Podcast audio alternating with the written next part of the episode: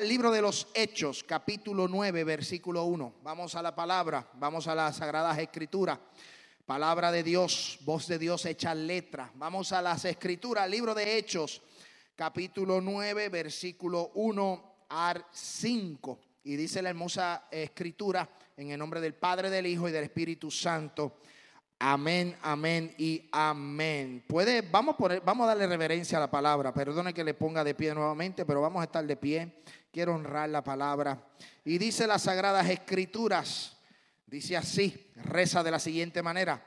Saulo, respirando aún amenazas y muerte contra los discípulos del Señor, vino al sumo sacerdote y le pidió cartas para las sinagogas de Damasco a fin de que si hallase algunos hombres o mujeres de este camino, los trajese preso a Jerusalén.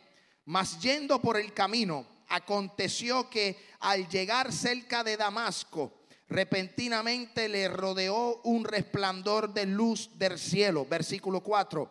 Y cayendo en tierra, oyó una voz que le decía, Saulo, Saulo, Saulo ¿por qué me persigues? Y él dijo, ¿quién eres, Señor? Y él le dijo, yo soy Jesús, a quien tú persigues. Dura cosa te es dar cosas contra el aguijón. Se puede sentar, ya hemos orado por la palabra, esperamos que usted se goce en esta tarde. El tema del mensaje es transformación, tiempo de transformación. Hoy queremos comenzar una nueva serie de mensajes para este mes hablando de la transformación. Yo quiero llevarles por la ruta para que usted entienda cómo Dios trabaja en nuestras vidas. Todos los que han estado con nosotros desde que comenzó el año saben que el primer mes nosotros hablamos de confrontación. En el segundo mes hablamos sobre la manifestación y en este mes vamos a hablar sobre la transformación. Porque lo primero que viene es la confrontación de Dios. Lo segundo que viene es la manifestación. Y cuando Dios se manifiesta, tiene que haber transformación. Yo quiero decirle a cada uno de ustedes que ustedes han sido confrontados, ustedes Dios se les ha manifestado y en este mes nosotros vamos a hablar de la transformación. Cuando buscamos la definición, porque me gusta siempre ir a alguna definición, la Real Academia Española define transformación como lo que es cambiar algo o cambiar a alguien. Hay personas que cambian positivamente y hay personas que cambian para el mal. Hay gente que se transforman drásticamente que de la noche a la mañana usted dice, adiós, pero ¿qué le pasa a este muchacho? ¿Qué le pasa a este hombre? ¿Qué le pasa a, este, a esta mujer? Hay gente que cambia de la noche a la mañana, pero yo no quiero hablar de ese tipo de transformación. Yo quiero hablar de la transformación en Cristo. Yo quiero hablar de la transformación en Jesús. Cuando Dios te confronta y Dios se manifiesta en nuestra vida, tiene que haber una transformación. Dios te toca para que cambies. Dios no te toca para que te quedes igual. Por eso nosotros cuando venimos a los pies de Cristo somos nuevas criatura. Alaba la gloria de Jehová. Cuando tú vienes a los pies de Cristo, levantas tu mano, acepta a Cristo y eres bautizado en las aguas, ¿verdad? Para con el bautismo de arrepentimiento. En ese bautismo dice la, la, la, las sagradas escrituras que tú entierras esa vieja criatura y sacas una, eres una, un nuevo ser. ¿Por qué? Porque en Cristo hay transformación formación. Amén. El que camina en Cristo no habla como el mundo habla. El que camina en Cristo no piensa como el mundo piensa. El que camina en Cristo, amén, no se mueve como el mundo se mueve. Alaba la gloria de Jehová. Cuando tú eres cristiano y eres seguidor de Jesús, eres transformado en vida. Alaba, gózate en esta tarde. La sangre de Cristo te redime de los pecados. Alaba la gloria de Jehová en esta tarde. Ya tú no eres el pecador. Alaba, tú no eres esa persona. Amén, como dice el corito hay un corito que decía, las cosas que yo hacía ya no las hago más. Esas cosas que yo hacía ya no las hago más. ¿Por qué? Porque hubo un cambio cuando a Cristo conocí. Hubo un cuando, hubo un cambio cuando a Cristo conocí. Decía, esa cervecita que me bebía ya no la bebo más. Alaba. El cristiano hay un cambio. Ya no ve las cosas que veía. Ahora hay un cambio. Porque el que está en Cristo cambia. Aleluya. Gózate en esta tarde. Una persona que viene a Cristo tiene que cambiar de la cabeza a los pies. Amén. No es como hay dos o tres por ahí que, que cuando se van a bautizar dejan la mano afuera. Alaba. Entonces se quedó la mano afuera, tú sabes, para cuando llegue el, problema, mm, darle el primer pescozón. ¿Ah? Muchas veces hay que abrir hasta la boca, ah, aunque te ahogue, para que también la lengua cambie. Gózate. Cristo cambia de la cabeza a los pies. Cuando Cristo toca, transforma. Cuando Cristo llega a la vida de un ser humano, hace cambios maravillosos. Ya no hace chistes colorados. Hay gente que le gusta estar eh, con los compañeros del trabajo haciendo chistes colorados. ¿Ah? Alaba, gózate. ¿Ah? Y hay cristianos que se, se ríen de esos chistes colorados. Alaba. Ahí es donde usted tiene que dar testimonio. Ahí es donde tú tienes que decir, yo soy diferente. Yo soy luz en medio de las tinieblas. Yo soy la sal de la tierra. A ver, ¿por qué? Porque hubo un cambio. Porque eres transformado con Cristo. De esa transformación es que yo quiero hablar. Yo quiero hablarte de varios ejemplos de transformación. Amén. Yo quiero darte varios ejemplos de transformación antes de entrar a Saulo de Tarso. El pueblo de Israel fue transformado. Y ustedes estuvieron con nosotros por los próximos dos meses, eh, los pasados dos meses, donde hablamos eh, del pueblo de Israel. Pero el pueblo de Israel fue transformado en el desierto. Los que entraron en Egipto no fueron los mismos que salieron de Egipto. Y los que salieron de Egipto no fueron los mismos que entraron a la tierra prometida. Porque dentro del desierto y del proceso Dios transformó al pueblo de Israel. Los que salieron de Egipto no entraron a la tierra prometida, entró una nueva generación. Tuvieron que ser procesados para cambiar todo el estereotipo, la mentalidad, el pensamiento, la identidad, el carácter, porque estaban sumergidos bajo la cultura egipcia. Dios los transformó. Dios no solo transformó al pueblo de Israel, sino que también cuando el ángel de Jehová se le apareció a Gedeón en el libro de jueces, dice que Gedeón, su identidad era una identidad de miedo. Él estaba escondido porque los madianitas estaban en guerra. Dice la Biblia que el pueblo de Israel había hecho lo malo delante de los ojos de Dios y Dios los entregó en manos de sus enemigos. Pero me llama mucho la atención que mientras Gedeón está en el lagar sacudiendo el trigo porque está escondiéndose, dice que se le apareció el ángel de Jehová. Y Dios llamó a Gedeón. Dios escogió a Gedeón. Pero dentro de esa confrontación, dentro de la manifestación del ángel de Jehová, el ángel transformó de una manera especial a Gedeón. Por cual le dijo, tú eres el forzado y valiente. Oye, si era un hombre que estaba en la cueva escondido de sus enemigos, yo no creo que era esforzado, yo no creo que era valiente, yo creo que era un cobarde. Pero Dios no está viendo lo que la gente ve por fuera. Dios está viendo lo que él tenía por dentro. ¿Y qué es lo que él tenía por dentro? Un corazón de guerrero. Alaba la gloria de Jehová. Dios sabía que Gedeón podía vencer a los madianitas con 300 hombres. Por eso usted sabe la historia. Dios transformó a Gedeón de un hombre que tenía una identidad una identidad de, de temor a un guerrero valiente y esforzado. No solo cambió y transformó a Gedeón, sino que también transformó a Jacob. Mira qué interesante, y esto lo discutimos, lo hablamos en el estudio bíblico de las manifestaciones de Dios, cuando Jacob tuvo el encuentro con el varón, alaba, tuvo ahí el encuentro con el ángel que dice que luchó y le dijo, suéltame, que, y él dijo, no te voy a soltar, esto hasta que raye el alba. Y empezó él, luchó con el ángel. Como dice el corito, luchó Jacob con el ángel de Jehová. Hermano, estoy en modo pentecostal. Alaba. Tengo coritos en mi mente. El problema es que, como dice mi esposa, me sé la primera frase, lo demás se me olvida. Escuche bien, y luchó. Y después que luchó, dice, después de, esa manifestación, porque fue una manifestación, Dios, Dios se manifestó, Dios, o sea, Dios, Dios cambió la mentalidad de ese hombre. Le dijo, ¿sabes qué, Jacob? Ya tu nombre no vas a ser Jacob ahora vas a ser Israel. O sea, lo transformó. Ya no eres engañador, ya no eres mentiroso, ya no eres sinvergüenza, charlatán. Alaba la gloria de Jehová. Ahora tú eres Israel. Ahora yo te escogí. Ahora yo te voy a mostrar quién yo soy. Ahora yo te voy a transformar.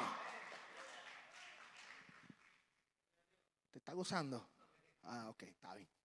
Se está gozando, se está gozando. Escuche bien, transformó al pueblo de Israel, transformó a Gedeón, transformó a Jacob y ahora le tocó el turno, papá, a Saulo de Tarso. Escuche bien, vamos al libro de Hechos, capítulo 9. Porque esta es la transformación que yo quiero hablar hoy. Es que cuando Dios llega, transforma. Todo lo va a cambiar. Dice que Jesús pasaba por Galilea, Samaria, Judá. Dice que él se paseaba en Israel y todo lugar que él llegaba lo transformaba. Había un cambio. Gente enferma eran sanadas. Gente atadas eran libres. Gente, amén, eh, poseída por espíritus inmundos eran libres. Cojos eran sanados. Dice la Biblia que cuando Jesús llegaba a los lugares, muertos resucitaban. Mira qué clase de transformación. ¿Por qué? Porque cuando llega Jesús hay manifestación y la manifestación resulta en transformación.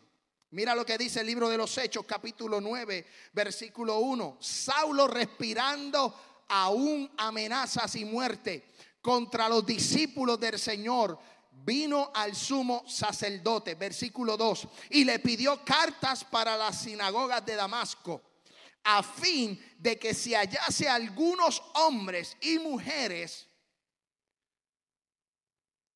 de este camino, los trajese preso a Jerusalén.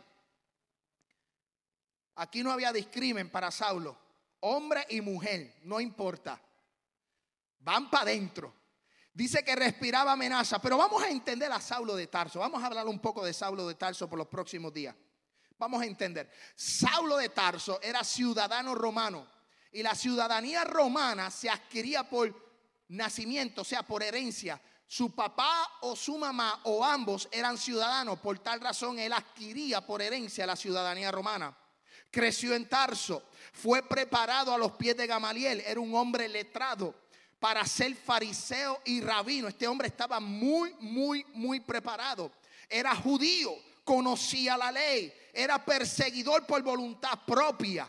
Nadie lo estaba impulsando a hacer eso, no. Es que él sentía celo porque él conocía la ley, era fariseo y él entendía que este nuevo grupo de los que se estaban levantando, los del camino o la gente esta llamada los nazarenos, amén, estaban quebrantando la ley. Recuerden que su líder máximo fue crucificado y ahora el que fue crucificado fue enterrado y fue resucitado. Y entonces, ¿qué hubo? Transformación. Hubo que revolución.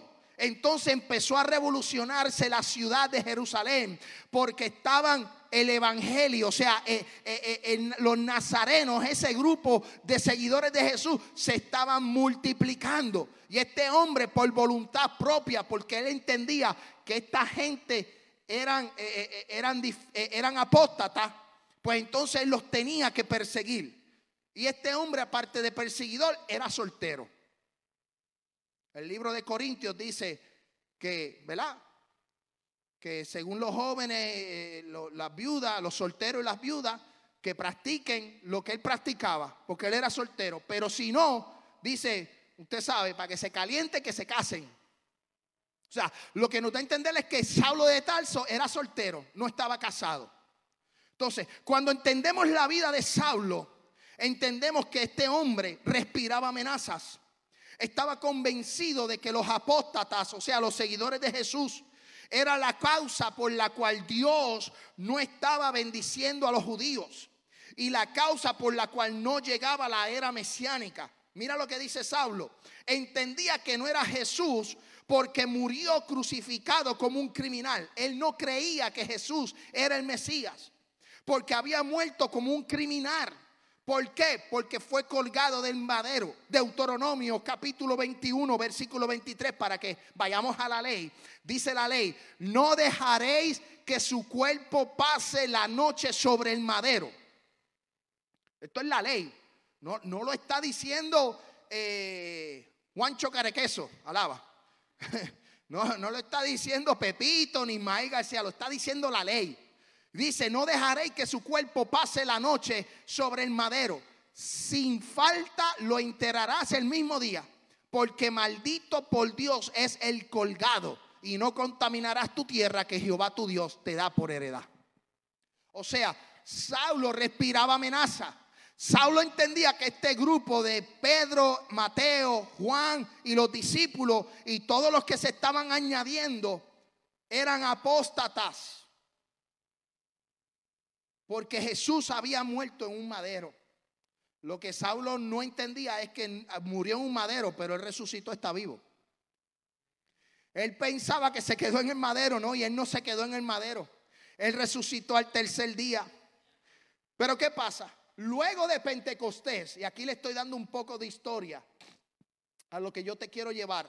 Luego de Pentecostés, Jesús muere, escuche bien, Jesús muere, resucita el tercer día, y cuando resucita, luego se le aparece a los discípulos y está unos 40 días enseñándoles en el desierto. Luego de eso, Él le dice, esperen la promesa cuando llegue la promesa, van a ser revestidos del poder.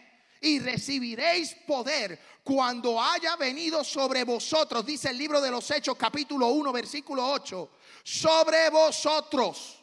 O sea, le dijo, esperen aquí porque ustedes van a ser revestidos del poder. Ustedes van a ser llenos del Espíritu Santo y fuego. Esperaron unos días y usted sabe la historia. Descendió el Espíritu Santo el día de Pentecostés. Dice que habían 120 reunidos. Amén. Habían un grupo de personas que fueron llenados por el Espíritu Santo. Se manifestó el Espíritu Santo y en esa manifestación se transformaron tres mil vidas. Porque llegó el Espíritu Santo. Mira qué interesante. Tres mil vidas fueron transformadas. Vamos al libro de los hechos, vamos a probarlo por las escrituras. Yo quiero leer varios versículos bíblicos, yo, yo quiero que usted me siga con las sagradas escrituras en esta tarde. Libro de los hechos, capítulo 2, versículo 1, dice, cuando llegó el día de Pentecostés, estaban todos unánimes, juntos, y de repente vino del cielo un estruendo como de un viento recio que soplaba, el cual llenó toda la casa donde estaban sentados y se le apareció lenguas repartidas como de fuego, asentándose sobre cada uno de ellos, y fueron todos llenos del Espíritu Santo.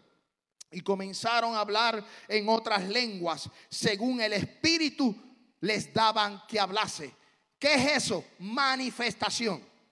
Lo que está ocurriendo el día de Pentecostés es manifestación. ¿Quién se manifestó? El Espíritu Santo. Mira lo que dice el libro de los Hechos, capítulo 2, versículo 43, para que usted entienda. Y sobrevino temor a toda persona. Y muchas maravillas y señales eran hechas por los apóstoles. Y todos los que habían creído estaban juntos y tenían todas las cosas en común.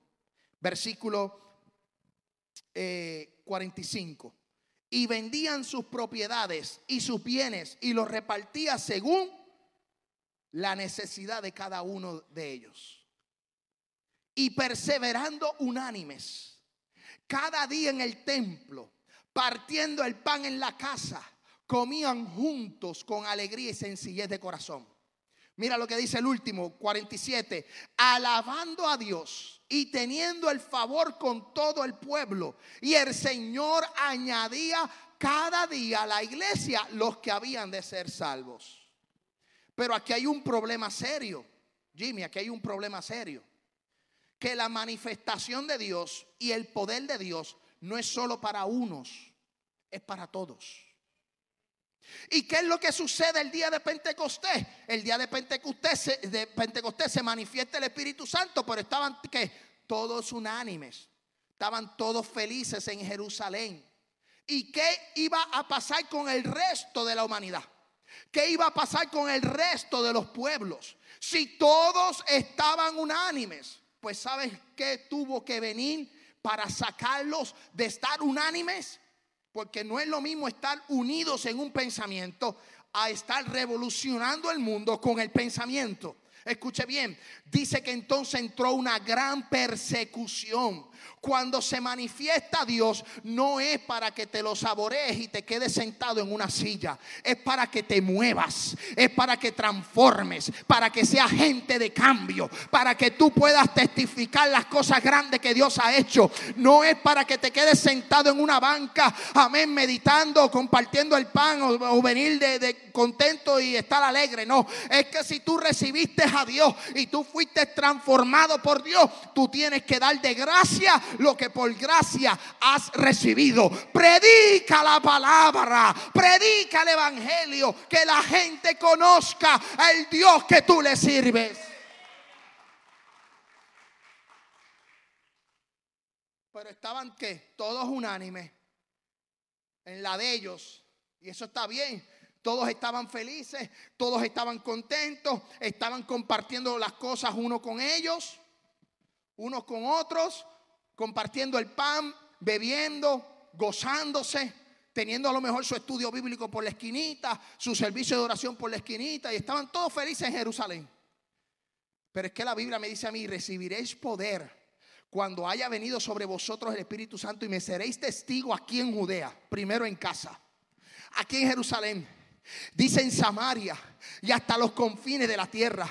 Es que el Evangelio no es para estar encerrado en cuatro paredes. El Evangelio no es para estar en un edificio. El Evangelio tiene que correr. De nada sirve que la manifestación que hubo en Kentucky se quede en Kentucky. Lo que ocurre en Kentucky tiene que propagarse por el mundo entero.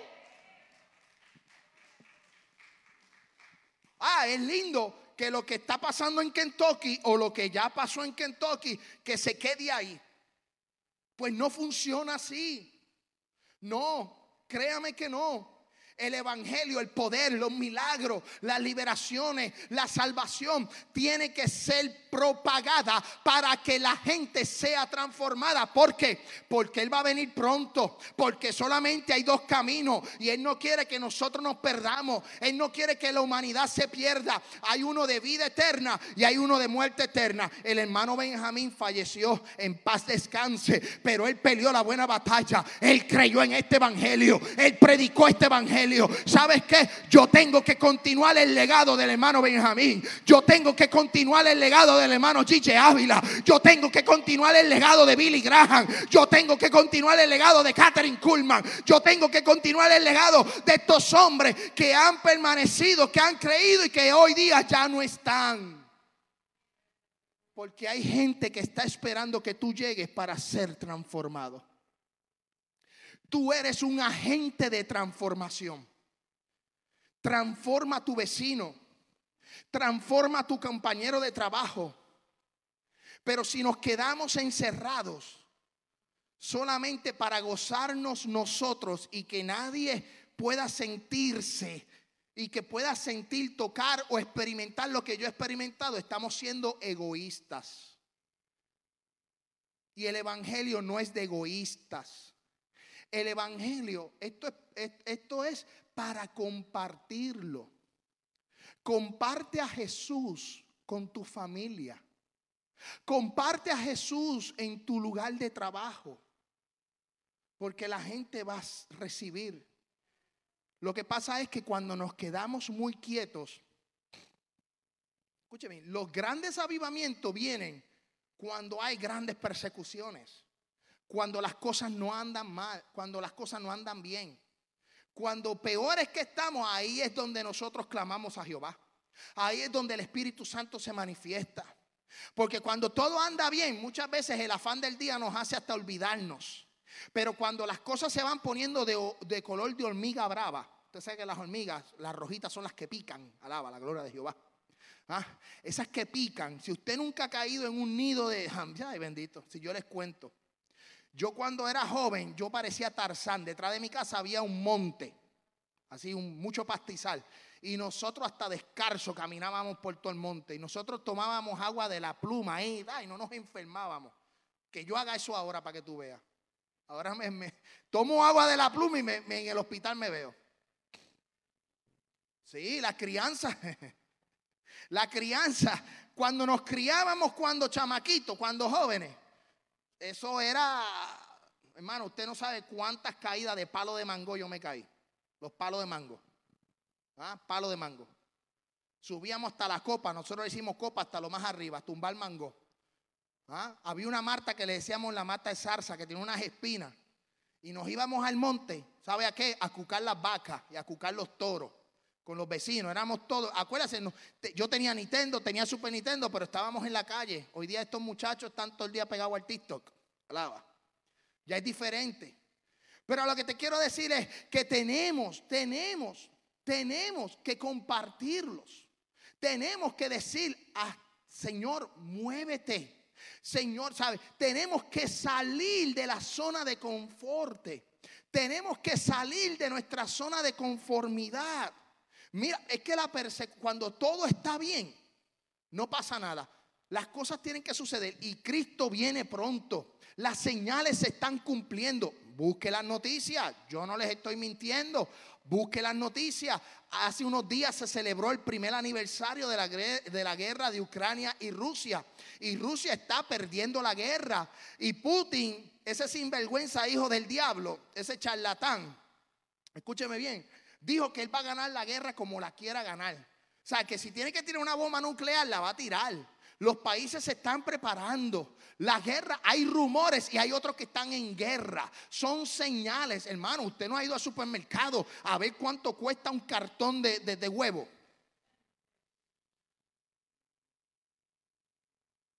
Tú sabes lo caro que están los huevos en este país.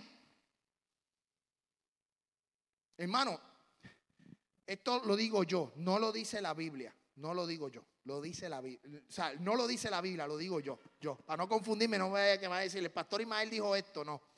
Hermano, yo creo que va a llegar, esto lo digo yo, yo. Un día de esto va a llegar de que de aquí, de aquí de Estados Unidos, estemos brincando para atrás.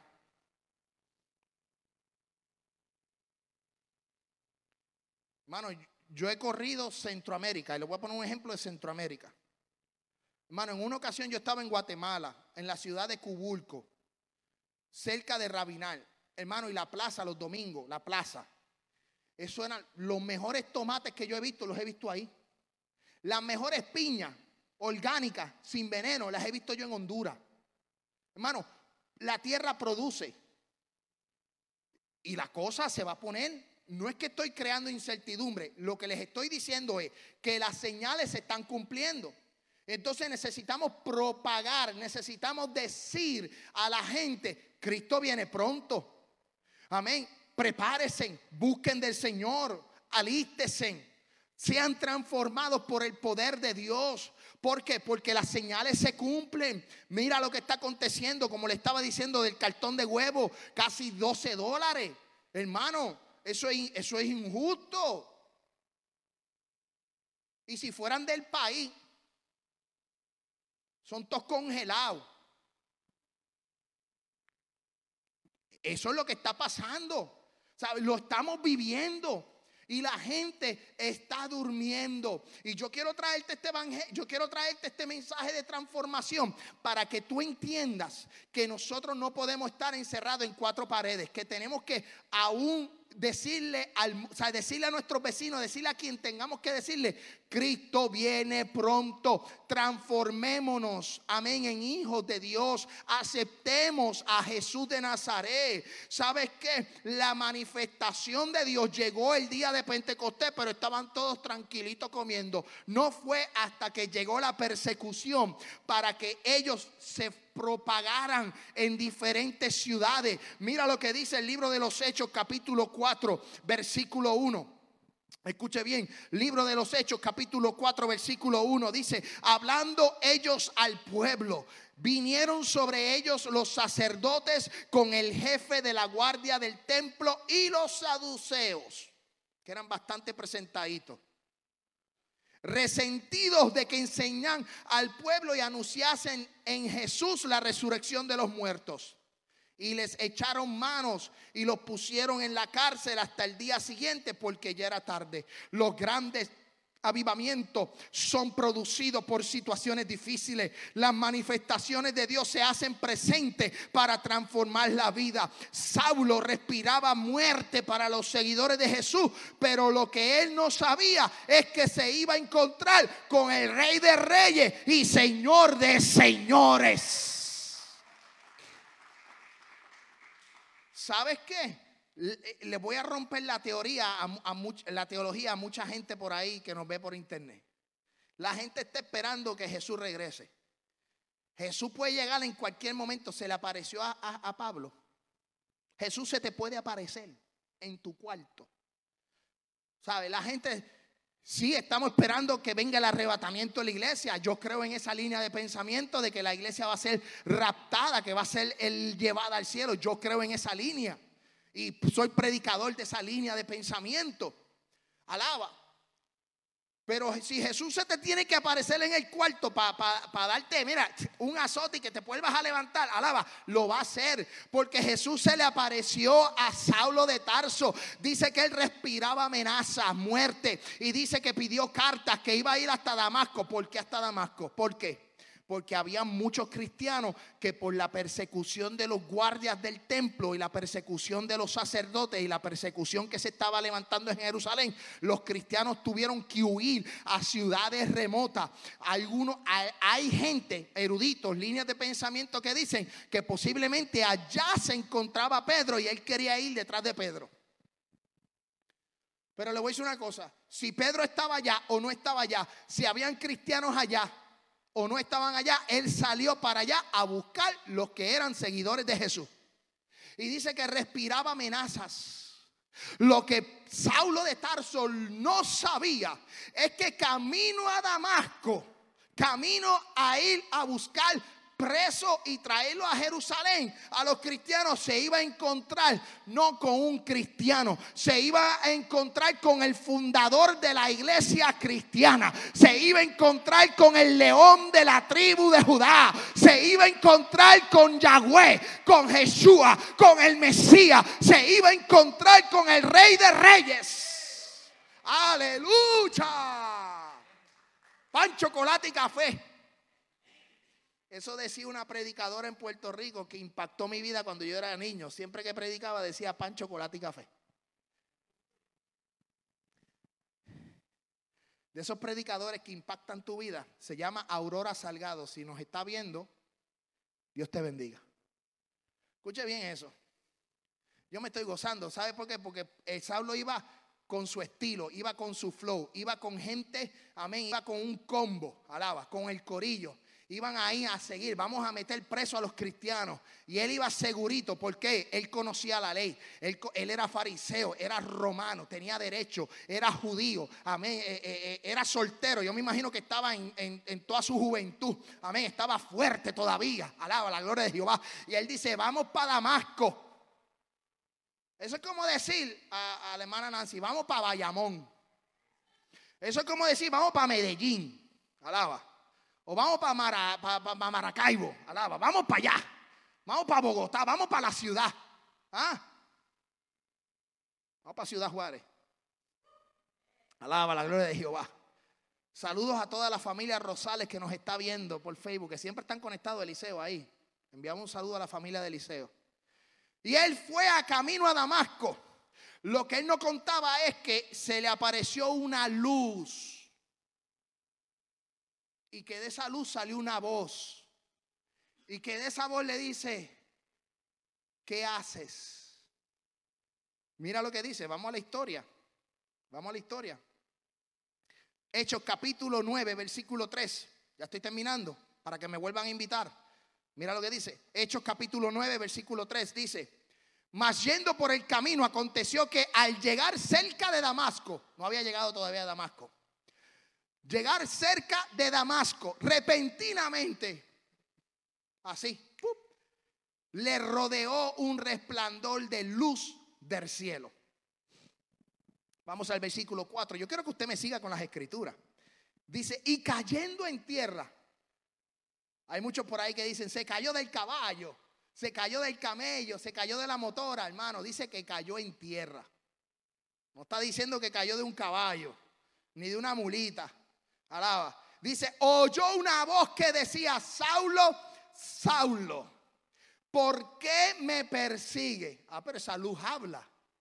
Ese resplandor habla. ¿Ah? Y él le dijo, Saulo le dijo, ¿quién eres, Señor? Versículo 5. ¿Quién eres, Señor? Y él le dijo, yo soy Jesús. Aleluya. Imagínense que yo vaya para Nashville y me encuentre con esa luz. Aleluya. Que yo vaya camino a mi casa, hermano. Me, convierto 30 mil veces. En una ocasión, hago un paréntesis que en una ocasión mi mamá me dijo, eh, la, mi querida señora madre, me dijo, yo estaba haciendo algo. Y ella me dijo, ten cuidado que, Dios te va a llamar. Y ah, si me quiere llamar, que me llame. Eh, yo, yo, era un chamaquito, yo era joven. Ah, estábamos hablando, no me acuerdo bien exactamente por qué vino la conversación, pero nunca se me olvidará la experiencia que yo le dije a mi madre, ah, si Dios quiere eh, que llamarme, que me llame a la hora que Él quiera. Me acosté a dormir ese día y como a las dos y media de la mañana hice el horario porque obviamente eh, veo el reloj. Eh, eh, de momento estoy durmiendo y de momento dicen Ismael. Usted sabe que yo te garantizo a ti que, por poco abro el, abro el portón, la puerta de, garaje, que le dicen, en Puerto Rico le decimos portón, la verja, que es de acero, ¿verdad? Para que los pillos no entren, porque bueno, no sé en su país, pero en Puerto Rico pues las ventanas tenían rejas así de metal para que los pillos no entren. Entonces, el eh, si, si, si, no, un milagro yo por poco lo traspaso.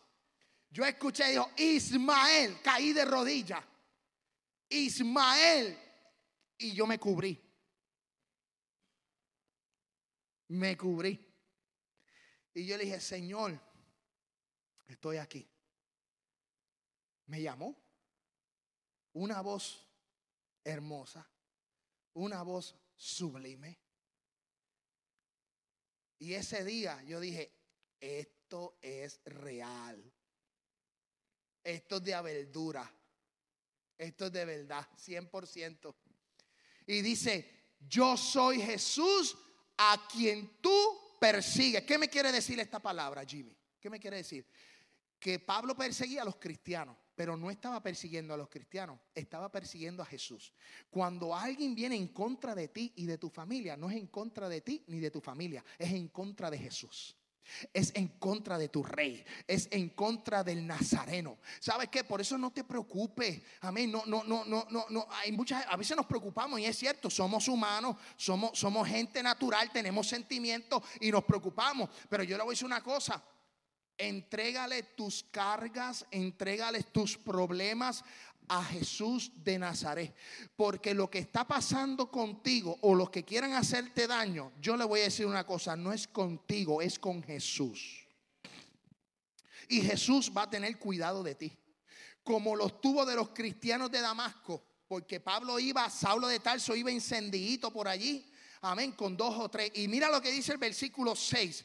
Él temblando y temeroso, dice el versículo 6, dijo, Señor, ¿qué quieres que yo haga? Le pido a los músicos que vayan pasando, amén, al altar de Dios. Dice, ¿qué quieren que yo haga? Y el Señor le dijo, levántate, entra en la ciudad y se te dirá lo que debes de hacer. Versículo 7. Y los hombres que iban con Saulo se pararon atónitos oyendo la verdad, oyendo a la verdad la voz, mas sin ver nadie.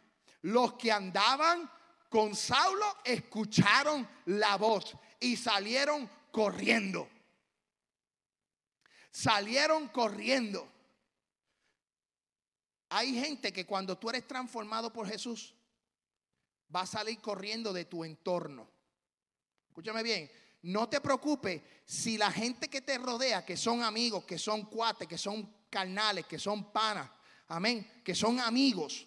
Escúchame bien, si tú tienes amigos o aún así tienes familiares, amén, que, que están contigo siempre, pero como tú decidiste seguir a Jesús, como tú decidiste transformarte por Jesús, no te preocupes si te dejen solo, porque es que Jesús está contigo.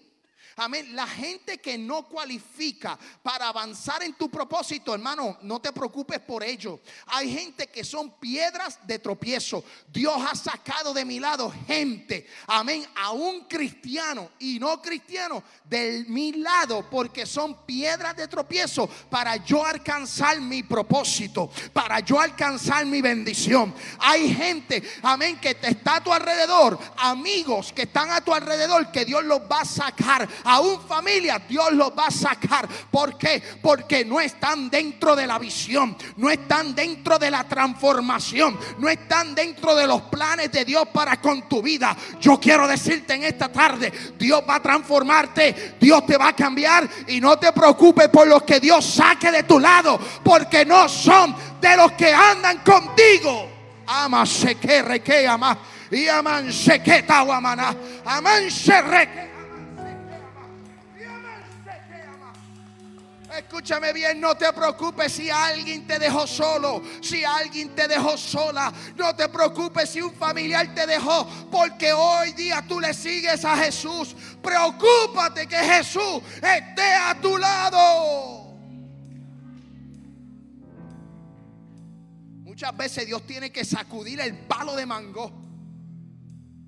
Dios tiene que sacudir para que los frutos que no sirven se caigan y los que sirven se queden ahí alimentándose.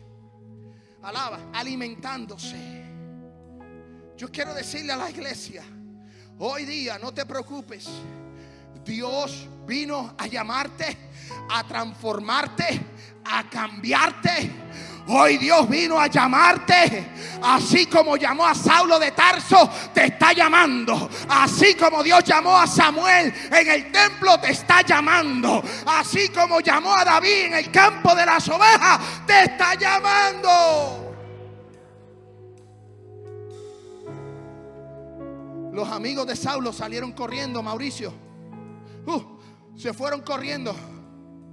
Escucharon la voz, pero salieron corriendo. Uh, patitas, ¿para qué te quiero? Allí no se apareció la llorona, alaba. Allí, ni la bruja del 71, alaba. Santo de Dios, no, no. Allí no, allí no estaba. Gózate. Sí, sí, allí, allí no, allí no se apareció ni Changó, ni Yamayá, ni las siete potencias. Tampoco se apareció la Virgen de Guadalupe. Alaba. Gózate en esta hora. Ni la Virgen del Pozo. Alaba la gloria de Jehová. Allí se apareció el que murió y resucitó. Bueno, póngase de pie. Que esto se está calentando. Esto se está calentando. Es que Jesús vino a darte vida y vida en abundancia. Escuche bien. Entonces Saulo se levantó, versículo 8. Entonces Saulo se levantó de tierra y abriendo los ojos no veía nada. Así que llevándolo por la mano lo metieron a Damasco. Cuando hay transformación, hay cambio de vista. Y Saulo tenía una vista, unos ojos perseguidores. Y cuando se le apareció resplandor, se le apareció Jesús y tuvo una transformación, los ojos se le transformaron no podía ver porque estaba impactado por lo que era, amén, el, e, el, mover, e, la luz que resplandeció. Y entonces después de muchos días, después de dos o tres días, amén, dice que recuperó la vista. Pero ¿cómo recuperó la vista? Ah, porque la vista que tenía era la de perseguidor. Ahora la vista que tiene es la del apóstol Pablo. Ahora es la de un apóstol. ahora es la de un profeta, ahora es la de un evangelista, ahora yo corro. Gózate pueblo. Yo quiero decirle a la iglesia que Dios va a transformar tu vista en esta tarde.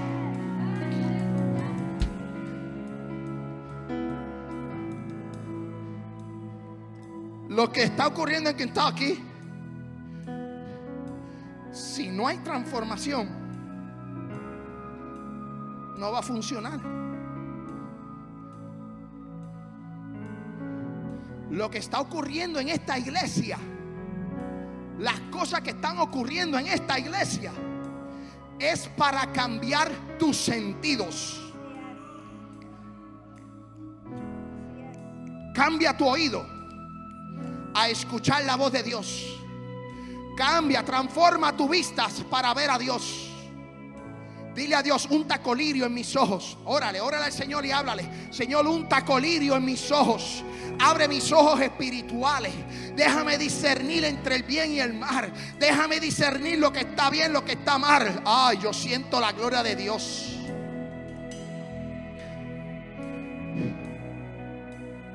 ¿Sabe? La Biblia dice, y estas señales seguirán a los que creen. Dice, pondrán manos sobre los enfermos y sanarán. Tomarán serpientes y no les hará daño. Una historia más adelante, en el libro de los Hechos, se encuentra Pablo naufragiando y se encalla a la isla de Malta. Y en la isla de Malta estaba haciendo frío y deciden hacer una fogata. Y en esa fogata dice que prendieron el fuego y que dentro del fuego salió una culebra, alaba, una serpiente. Y dice que mordió, que picó, alaba, con veneno a Pablo. Que la gente natural, así dice la Biblia, búsquelo. La gente natural, lo que quiere decir, la gente de la isla, la gente del pueblo, los que estaban allí dijeron, uh, este estira la pata ya mismo. Hacen como los conejos cuando mueren.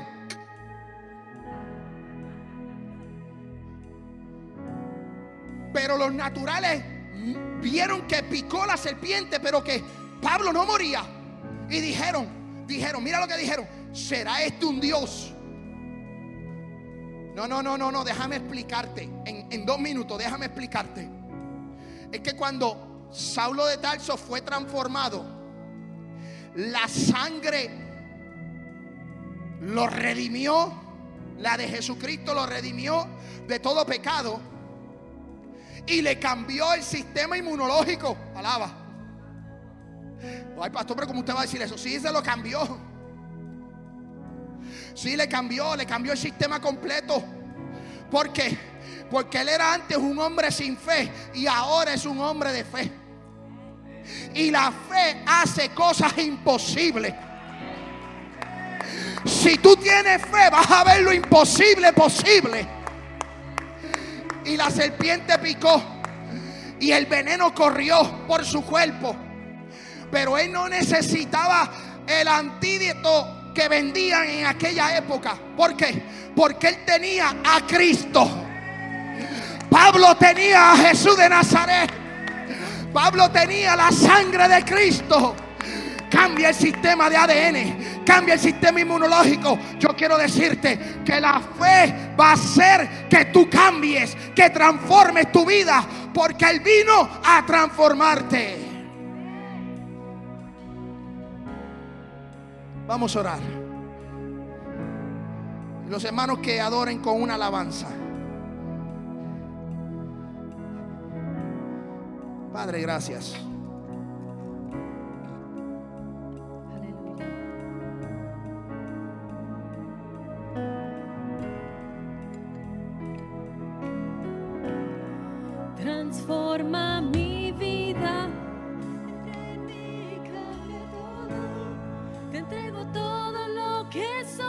Dígaselo.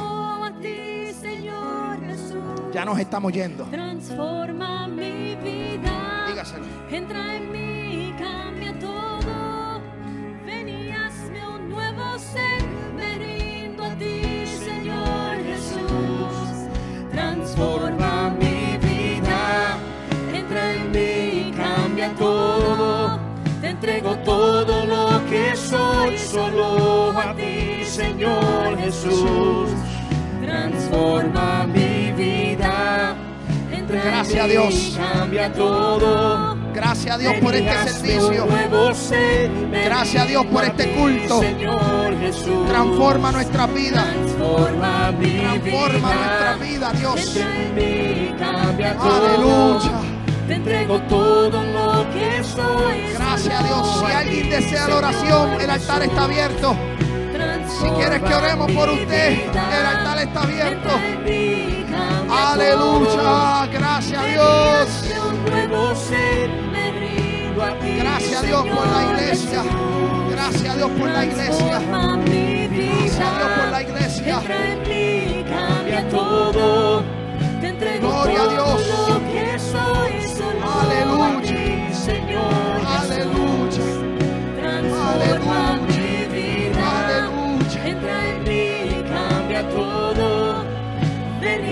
hazme un nuevo ser. Me rindo a ti, Señor Jesús.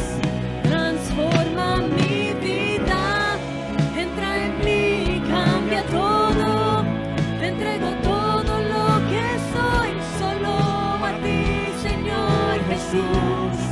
Dígaselo a Dios. Transforma mi vida, entra en mí, cambia todo.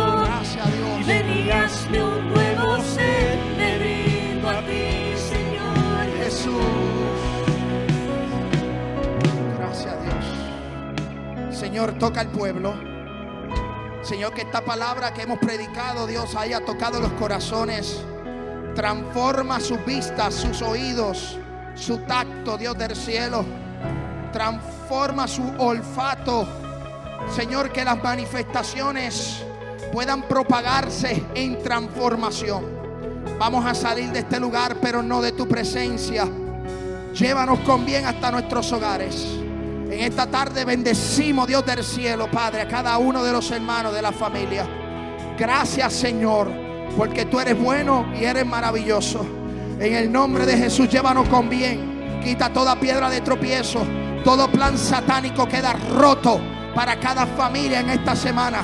Bendícelo, empresario. Señor, abre las puertas de los cielos. Ahora en el nombre de Jesús, derrama sobre toda carne tu espíritu para que sean transformados. En el nombre de Jesús de Nazaret. Amén, amén y amén. Saludados los unos a los otros. Les amamos. Nos vemos el domingo a las 2 de la tarde. Dios le bendiga. Saludaos.